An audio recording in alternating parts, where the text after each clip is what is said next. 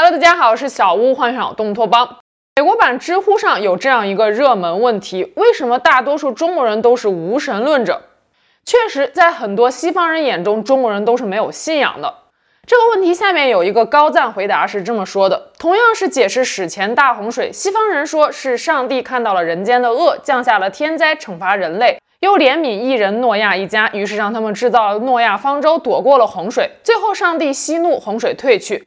可东方人却说是一个叫做鯀宇的人带领人们艰苦奋斗在抗洪一线，最后终于战胜了自然灾害，疏通了洪水。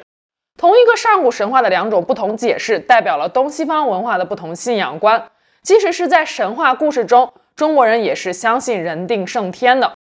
还有西方人认为中国人不信神是因为共产主义和马克思主义，因为这两种意识形态都是强调无神论的。但是这种说法其实是把事情的因果关系给搞颠倒了。正是因为中华文明独特的历史和文化，才使这里成为了共产主义和马克思主义无神论得以发展的沃土。今天我们就来好好聊聊中国人不信神背后的故事。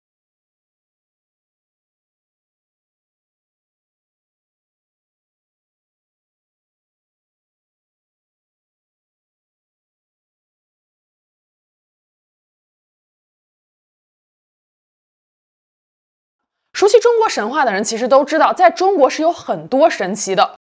从本土道教的玉皇大帝、太上老君到舶来品佛教的如来佛祖、释迦牟尼佛，有负责生育的送子观音，有负责送钱的财神爷，有负责温饱问题的灶王爷，还有负责一片地区民生设计的土地公等等。但是在中国，人与神之间的关系和在西方人与神之间的关系是截然不同的。我举个简单的例子，大家就能理解了。西方人祷告的时候可能会说：“祈求上帝赐予我力量，愿我能够顺利度过这次难关。”感谢神，阿门。渡劫成功，西方人会想：“上帝果然保佑了我。”渡劫若是失败，西方人可能会认为一定是我这段时间做礼拜不够认真，是我心不够诚。而中国人求神拜佛之后，如果愿望达成了，会去还愿，一般会采取放生或者是捐赠的形式。但如果愿望没有达成，是不会惯着神明的。天下寺庙多的是，何必单恋一尊佛？所以，中国人与神之间的关系更像是一种交易，一种互利的形式。人敬畏神，供奉神，可神也必须为人服务。各路神仙在自己的岗位上各司其职，需要按时按量完成 KPI。光受供奉不为百姓消灾解难，那对不起了，即使你是神明，也得接受社会的毒打。经典动画电影《哪吒》中不就有这么一句台词吗？拜拜拜都拜了三年了，再生不出来，我砸了你臭娘！在中国华北地区，还有一种特殊的习俗，叫做晒龙王。如果当地久旱不降雨，村民们就会趁夜深人静的时候，跑到邻村，用轿子把龙王庙里的龙王像给偷偷抬出来，运回本村，然后放在太阳底下暴晒，让龙王看看民间的苦情。至于为什么要去偷邻村的龙王像，可能是因为要直接对本村的龙王像施暴，村民们多少还是有点顾忌的。晒龙王还不是最离谱的。根据民国野史的记载，粗鲁好色的军阀张宗昌还曾经炮轰过龙王。话说有一年济南大旱，百姓都聚集在龙王庙前祈雨。作为一个胸无点墨的武夫，张宗昌本是不信这一套的。可身为地方长官，他又不能不装装样子，于是他便命人在龙王庙设坛，准备亲自前往求雨。百姓们听说之后都非常高兴，一早就赶到了庙里，想要一睹青天大老爷祈雨的过程。可是谁成想，张宗昌到了庙里之后，他既不拈香也不祈祷，而是跑到了龙王像跟前，扇了龙王几个巴掌，边扇还边嘴里满口喷粪。完事儿之后，还吟了一首诗，说玉皇爷爷也姓张，何必为难俺张宗昌？要是三天之内不下雨，先扒了你龙王庙，再用大炮轰你娘！龙王，你是什么龙王？你是管什么的？嗯？龙王管的是风调雨顺、国泰民安吗？你这三个月不下雨，嗯？你什么龙王？你是二龙王？哎，我告诉你，三天之内再不下雨，我在天佛山用大炮崩你个！你要不信，你等瞧。这波骚操作直接给周围的百姓给看懵了，就这么得罪龙王，这下雨肯定是没戏了呀！不出所料，接下来的三天时间里依旧艳阳高照。到了第四天，张宗昌直接命炮兵团在千佛山上安放了十九尊山炮，然后一声令下，大炮齐齐地向天空轰炸。张宗昌这是要端了龙王的老巢了！不知道龙王是不是真的被炸怕了？不一会儿，倾盆大雨果真从天而降。张宗昌的这一壮举在当时引起了很大的轰动，被人们称为是闻之未闻的求雨术。后来有专家们推测，张宗昌可能是无意之间实现了最早的人工降雨术。与龙王的待遇形成鲜明对比的是，位于四川乐山市岷江东岸的一座大弥勒石像。这座被称为乐山大佛的石像，位于大渡河青衣江、岷江的交汇之处，是世界上高度最高的石像佛。它开凿于唐代开元元年，也就是公元七百一十三年，完工于贞元十九年，即公元八百零三年。先后历经三位负责人，历时一个世纪才完工。完工后，佛像不仅被定期维护，到了现代，人们还会用高科技手段，每年为佛像做深度体检。乐山大佛能有这个待遇，并不是因为国人信弥勒佛多过于信龙王，而是因为乐山大佛实打实的为一方水土做出了贡献。乐山位于三江汇流之处，水势异常凶猛。大佛被修建之前，这里常常发生船毁人亡的惨剧。为减杀水势，唐代开元元年，乐山凌云寺的海通和尚开始主持修建佛像。佛像的选址位于三江汇流而产生的漩涡处，依山而凿。建造过程中填埋的泥土有效对水流进行了缓冲，使水绕石而流。从这种角度上来看，乐山大佛实际上是一项伟大的水利工程。只可惜佛像修建到肩部的时候，海通和尚便因为过度疲劳而去世了。后来工程经过了数次停工和复工，终于于公元八百零三年完工。以上这些中国人对待神奇的事例，似乎都说明了一个道理，那就是中国人拜神唯灵是信。甚至是让人永生的春哥和有锦鲤体质的杨超越都能够成为被人人转发的好彩头。灵不灵的那是后话，先转发了再说。不灵的话，再转一轮别的就是了。中国有一句俗话叫做“无事不登三宝殿”，心中有所求就找个庙拜拜神，如果愿望实现了，那就去还愿。此后人神两不相欠，继续互不打扰。如果愿望没兑现，那就再换一家庙，再另请高明。这种充满实用主义与神做交易的独特信仰模式是西方人所无法理解的，所以在西方人眼中，中国人都是敬神但是不信神的。当然了，少数有虔诚宗教信仰的中国人除外。我曾经在 B 站上看过一支视频，某位知名 UP 主说，中国人不信神是因为汉字，因为汉字是象形文字，而西方文字是表音文字。表音文字更容易记载一个无法被看到的抽象事物。只要给每一位神创造一个读音，什么宙斯了、盖亚之类的，那么每个会发这个音的人都能对神达成共识，即使大家心中的神长得并不一样。可是象形文字是画不出来一个能让所有人都信服的神的形象的，所以汉字体系就决定了在中国是很难产生一个统一的、严格的宗教信仰的。这种思路非常的新颖，也为我们提供了一种全新的视角来思考中国人的信仰问题。可是，我个人认为，汉字并不能完全解释中国人不信神的根本原因。因为要知道，早在三千年前的商朝，我们的祖先对鬼神的信仰和崇拜是几乎达到了疯魔的程度的。而这种信仰体系在一场商周神战之后彻底土崩瓦解。那么，当时究竟发生了什么呢？商朝又称殷商，是中国历史上的第二个朝代，也是中国第一个有直接的同时期的文字记载的王朝。商朝的文字是甲骨文，它是当时商朝王室用于占卜记事的，刻在龟甲或者是兽骨上的文字。自殷墟发现以来，各地先后出土的有字甲骨共十五万片，已经辨识出了五千多个甲骨文单字。这些字大部分都没有被破译，被破译出来的单字仅为两千多个。不过，从这些被破译的文字当中，我们仍然可以一窥彼时商人的生活状态。商文化有浓厚的鬼神信仰，其信仰的对象包含大自然的方方面面，河神、山神、石神、树神、日月星辰都是可以被商人膜拜的对象。他们的信仰体系有着万物有灵的萨满教的性质。在众神明当中，地位最高的至高神叫做天帝，或者叫上帝。提到“上帝”一词，很多人认为这就是基督教的专利，但其实，在商朝的甲骨文中有很多与上帝有关的卜辞，比如商王武丁时期的几条甲骨文卜辞就是这么说的：“上帝降旱，真今三月地令多雨。”在甲骨文的记载中，上帝掌控着人世间的一切无形且无相，它可以命天下雨，命地震动，也可以驱使日月星辰、山川河流等各种神灵。同时，商人还认为他们的祖先死后会升上天与上帝相伴。通过祭祀祖先和各路神灵，他们可以得到上天的眷顾；通过占卜，他们可以获悉神的旨意。商汤灭夏之后，商朝建立了一套完整的甲骨占卜体系，进而垄断了对神意的解释权。首先，用于占卜的龟甲和兽骨都不是普通老百姓能够轻易得到的东西。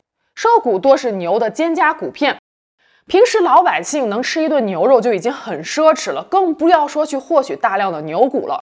其次，龟甲占卜的操作非常的复杂，并非普通老百姓能够掌握的技巧。在得到一批完整的龟甲和兽骨之后，商王会命人先把它们给处理干净，刮去表面的鳞甲，以便于灼烧和刻字。然后会在背面打凿出一些小洞，在占卜仪式中，商王和巫师会把事先处理好的甲骨给拿出来，对开凿出的小洞进行灼烧。不一会儿，龟甲上便会出现裂纹。巫师就是通过裂纹的形状以及骨头开裂时发出的声音来得出占卜结论的。至于这个结论是怎么得出来的，那就是只有统治者知道的秘密了。占卜仪式结束后，把卜问的事情和结论刻在裂纹的旁边。一块甲骨卜辞就这么诞生了。垄断了甲骨占卜的方法，就相当于垄断了人与上帝沟通的唯一渠道。商王朝就是通过这种方式来巩固王权的。换句话说，商朝其实就是一个政教合一的神权王朝。占卜和祭祀催生了商王朝血腥的人祭习俗。被商王当做祭品的人还有一个学名叫做人牲，牲是牲口的牲。一个世纪以来，考古人员在殷墟发掘出了数量惊人的人体骨架。一起出土的甲骨文显示，他们死于商朝血腥的祭祀典礼。在殷墟西北港王陵东区，考古专家们发现了面积十万平方米以上的商王室祭祀场，两千多座纵横有序、排列规律的祭祀坑中埋葬着大量白骨。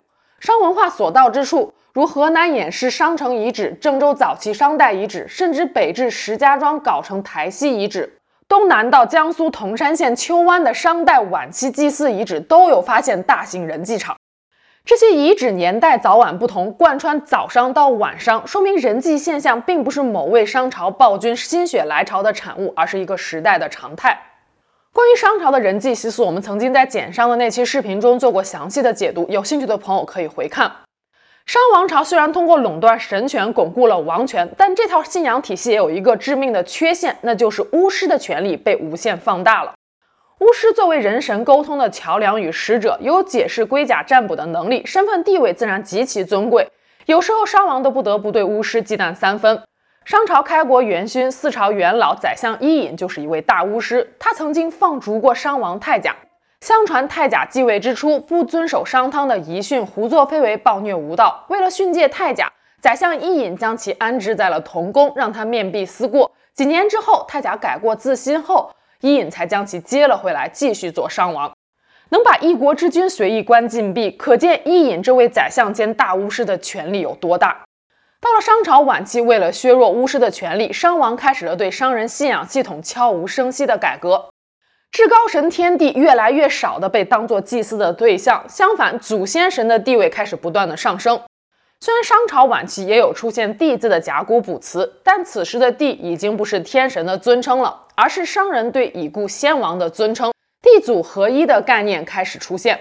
商王室抬高祖先神地位的做法，巧妙地将商人的信仰与王室自身的谱系联系在了一起，天神逐渐淡出神坛。人祖的地位悄然上升，相应的人间的秩序也发生了变化。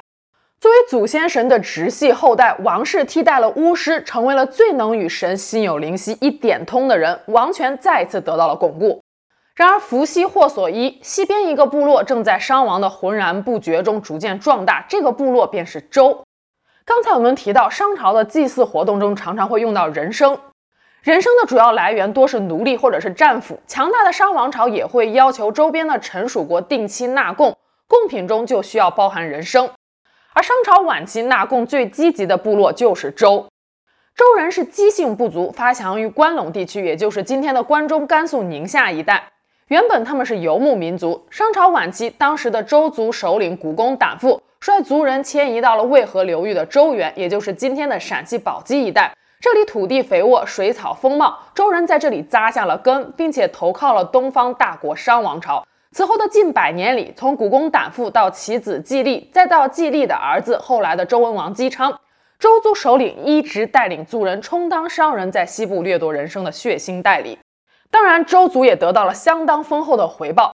在商人的扶持下，周族造田、营舍、建邑、筑城，也掌握了冶炼青铜的技术。后来，姬昌在与商朝贵族王室打交道的过程中，还偷偷习得了他们的甲骨占卜之术。在陕西扶风周原发现的姬昌宅院遗址中，有一个秘密的地窖，地窖里出土了一点七万片用于占卜的龟甲，可见姬昌曾经在这里偷偷练习占卜。这在当时可是极度僭越的行为，不知道姬昌是否在当时已经起了检商并取而代之之心。而史料记载的促使周人走上减商之路的关键事件，是发生在公元前一零六零年左右的有里之囚。当时姬昌在周原一带的威望越来越高，引起了商纣王的猜忌。纣王找了个理由，把姬昌捉到了殷都，关在了商朝的国家监狱有里。姬昌被抓之后，他的儿子们都急坏了。三个成年的儿子，长子伯邑考，次子姬发、姬叔旦，带上重金厚礼赶到殷都，四处托关系向商纣王求情。可没想到，最终却换来了个伯邑考被杀的结局。帝王世纪记载，商纣王还把伯邑考做成了肉羹，骗姬昌吃下。姬昌忍痛食子肉后，商纣王得意地说：“看吧，谁说姬昌是圣人？吃了自己儿子都不知道。”放松了警惕的商纣王放了姬昌一行人，姬昌带着惊悚、悲痛与决心，与剩余的儿子们一起回到了故乡周原，并且开始了他们的减商大业。可商王朝当时代表的不仅是王权，还是神权，是老百姓心目中的信仰。想要灭掉商朝，谈何容易？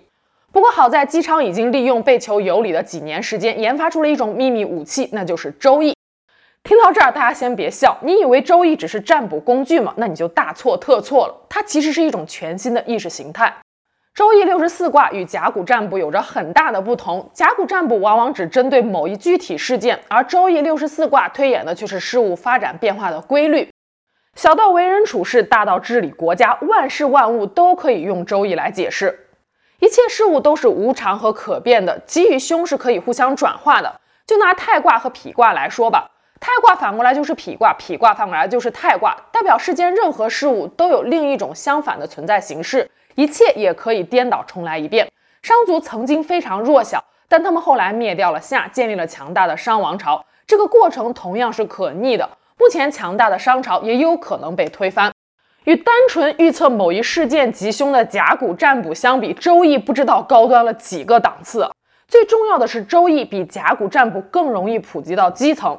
甲骨占卜依靠龟甲、兽骨这类寻常百姓难以获得的材料，占卜方法更是神秘莫测。而周易是一种理论、一种思想，不依赖于某种特定的占卜材料，更容易被普及到民间。公元前一零四六年初，姬昌的儿子周武王姬发率四万五千士兵在牧野与商朝的七十万大军进行了一场决战，史称牧野之战。周武王以少胜多，商纣王惨败后登上露台复活而死。论衡记载。武王出兵伐纣之前，为鼓舞军队士气，曾经火烧龟甲进行过占卜，不料结果却是大凶。军师姜子牙得知此事后，急匆匆地赶过来，砸烂了龟甲，怒斥说道：“枯骨死草，何之而凶？”最后的结果也确实是武王伐纣成功。这件事标志着商朝这个神权时代从此一去不复返了。那么，武王逆天而行还能够取得成功的秘诀究竟是什么呢？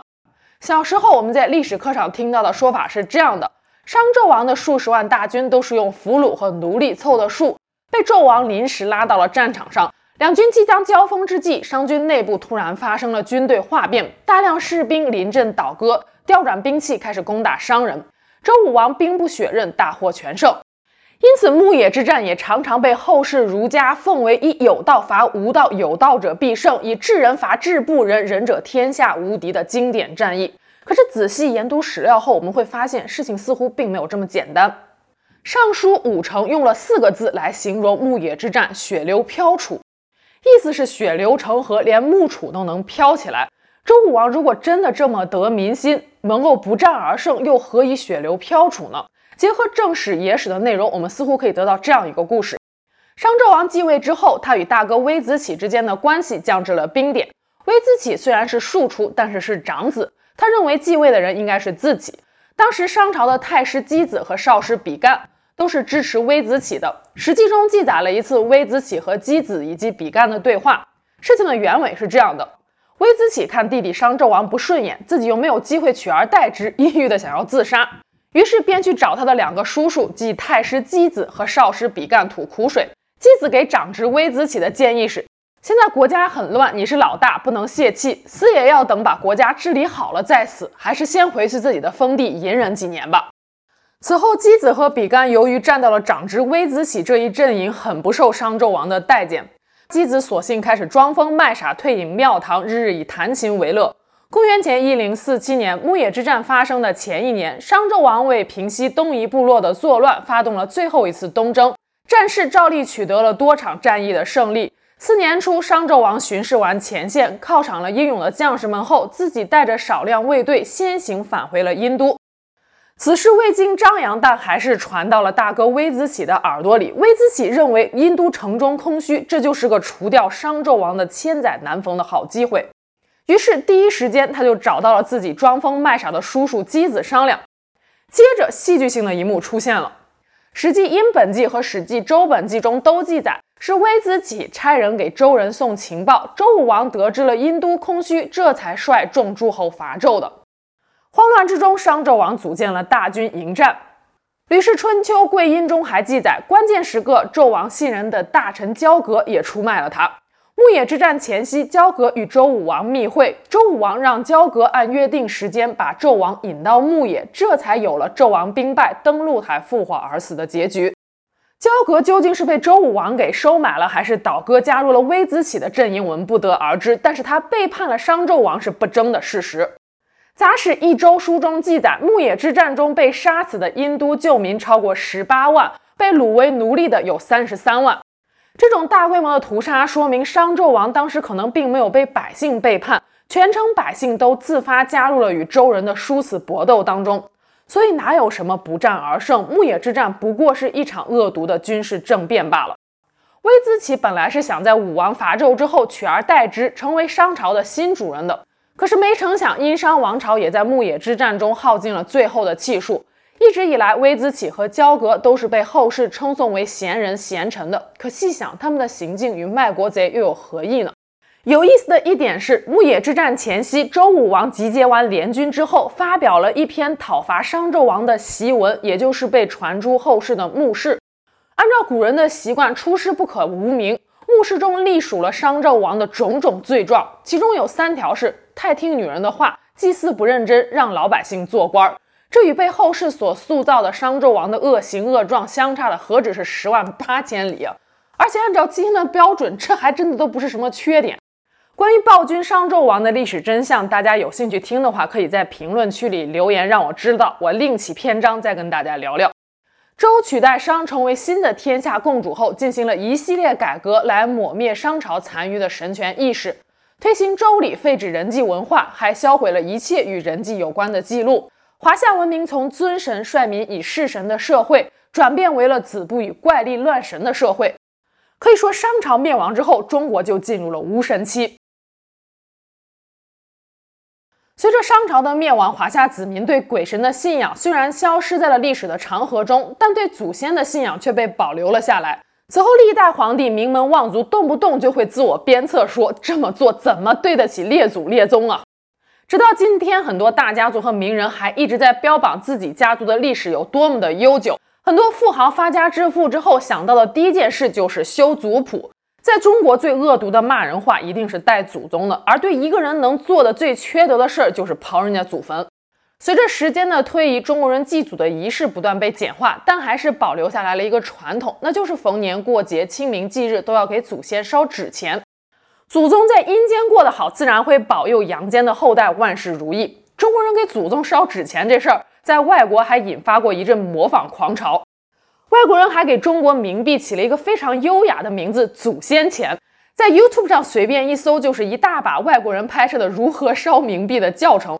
一位来自美国的网友老 K 说，他给去世的父亲烧了不少冥币和日常用品，甚至包括房子、手机和新能源汽车。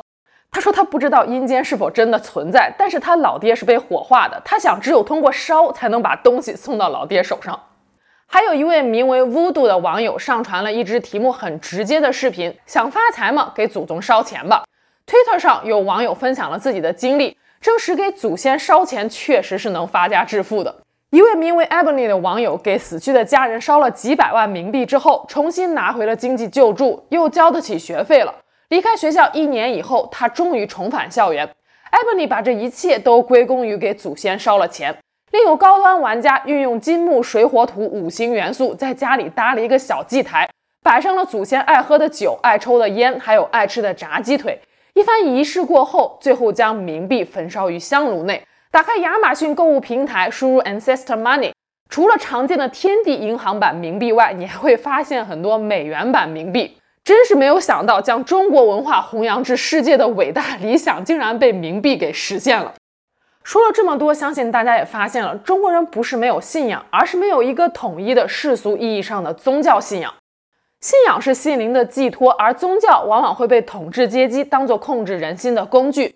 以欧洲中世纪为例，那时教皇和教廷的权力是凌驾于世俗君主之上的。皇帝登基需要经过罗马教皇的正式加冕才算合法，这就奠定了欧洲教廷与王庭双重统治的政治体系。而在中国，自周朝开始就是王权大于神权的。宗教可以被掌权者加以宣传，也可以被打压，这取决于该宗教是否符合那一时期掌权者的理念。